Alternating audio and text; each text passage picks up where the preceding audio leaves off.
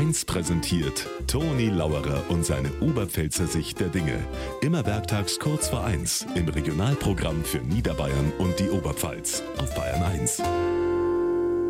Also, einfach ist es nicht mit der Energie. Das sechst du jetzt wieder mit der Diskussion.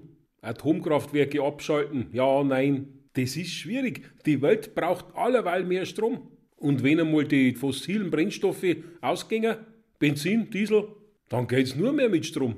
Und wenn dann der Strom auch noch ausfällt, tja, dann braucht man ein Notstromaggregat. Und das läuft, ich trau mir's gar nicht sagen, mit Diesel.